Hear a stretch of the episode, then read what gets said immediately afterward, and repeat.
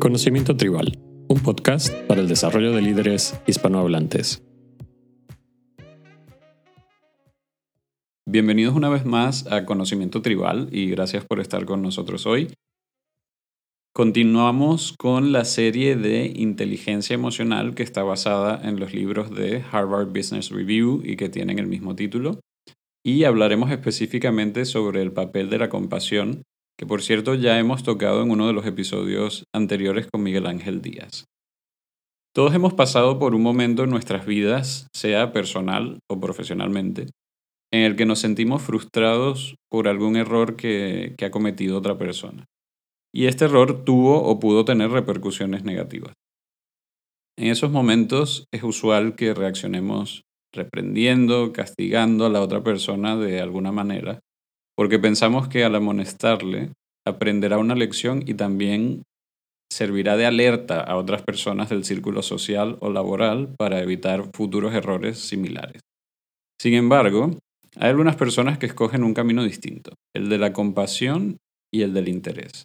Y aquí no estamos ante seres superiores que nos sientan enfado o frustración cuando alguien comete un error, pero sí ante personas que son capaces de no juzgar y en su lugar hacer coaching. Y por cierto, hemos hablado de coaching en capítulos anteriores. Os recomiendo que escuchéis el capítulo con Francisco Jiménez o Joana Visa si os interesa más el tema del el coaching y el mentoring. La compasión y el interés hacen que aumente la lealtad y la confianza en nosotros mismos. Si hablamos de estudios, hay un reporte publicado por la AAT Press donde quedó demostrado que la cuantía de la nómina es secundaria a las relaciones positivas y sentimiento de afecto para crear una mayor lealtad en los empleados. De hecho, Jonathan Haidt de la Universidad de Nueva York habla sobre un estado de elevación, en el cual un empleado es más leal mientras más admira, más respeta y más conmovido se siente por la compasión y amabilidad de su líder. Si miramos la otra cara de la moneda, las respuestas con ira o frustración afectan negativamente a la lealtad. El autor de Dar y Recibir, Adam Grant, que también es profesor de la Escuela de Negocios Wharton, comenta que debido a la ley de la reciprocidad, cuando nosotros violentamos o avergonzamos a un empleado, esa situación se puede volver en nuestra contra en un futuro, porque habremos perdido su lealtad. Básicamente ese empleado ya no estará para nosotros cuando le necesitemos.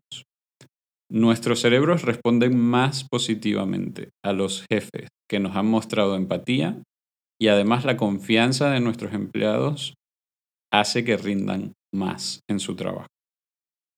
Las, experiencias negativas también inhiben la creatividad al aumentar el nivel de estrés en nuestros equipos. Según el director del Centro para la Investigación y la Educación en la Compasión y el Altruismo de la Universidad de Stanford, Crear un entorno donde haya miedo, ansiedad, falta de confianza, hace que la gente se cierre. Si las personas están asustadas y ansiosas, se activa además su red neuronal defensiva y esto afecta su control mental. Adicionalmente, cuando respondemos con frustración y malas formas, es mucho menos probable que en el futuro ese empleado asuma riesgos, simplemente porque le van a preocupar las consecuencias negativas que pueda sufrir si comete un error. En definitiva, actuar con frustración acaba con la cultura de experimentación, aprendizaje e innovación en nuestros equipos. Entonces, ¿cómo podemos responder con más compasión? Bueno, os voy a dar tres tips que yo creo son importantes para, para poder aproximarnos a la situación con más compasión. El primero es detenernos a pensar. Si no somos capaces de controlar nuestras propias emociones y actuamos movidos por el componente emocional, nuestra aproximación al problema no será meditada. Darnos un espacio para reflexionar, para calmarnos, como por ejemplo tomar un té, nos permite dar una respuesta más amable, más razonable y más considerada. Para esto también es importante reforzar todos los ejercicios eh, que podamos en cuanto a autoconocimiento. El segundo punto es ponernos en el lugar de nuestros empleados. Y ya hemos hablado en el capítulo anterior de la empatía. Si somos capaces de darnos un espacio para reflexionar, probablemente nos sea mucho más sencillo entender las razones por las cuales esa persona ha actuado de determinada forma.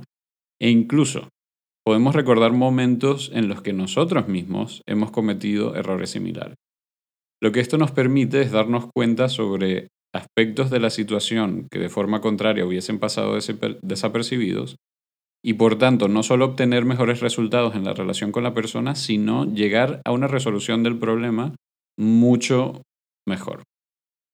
El tercer aspecto es perdonar.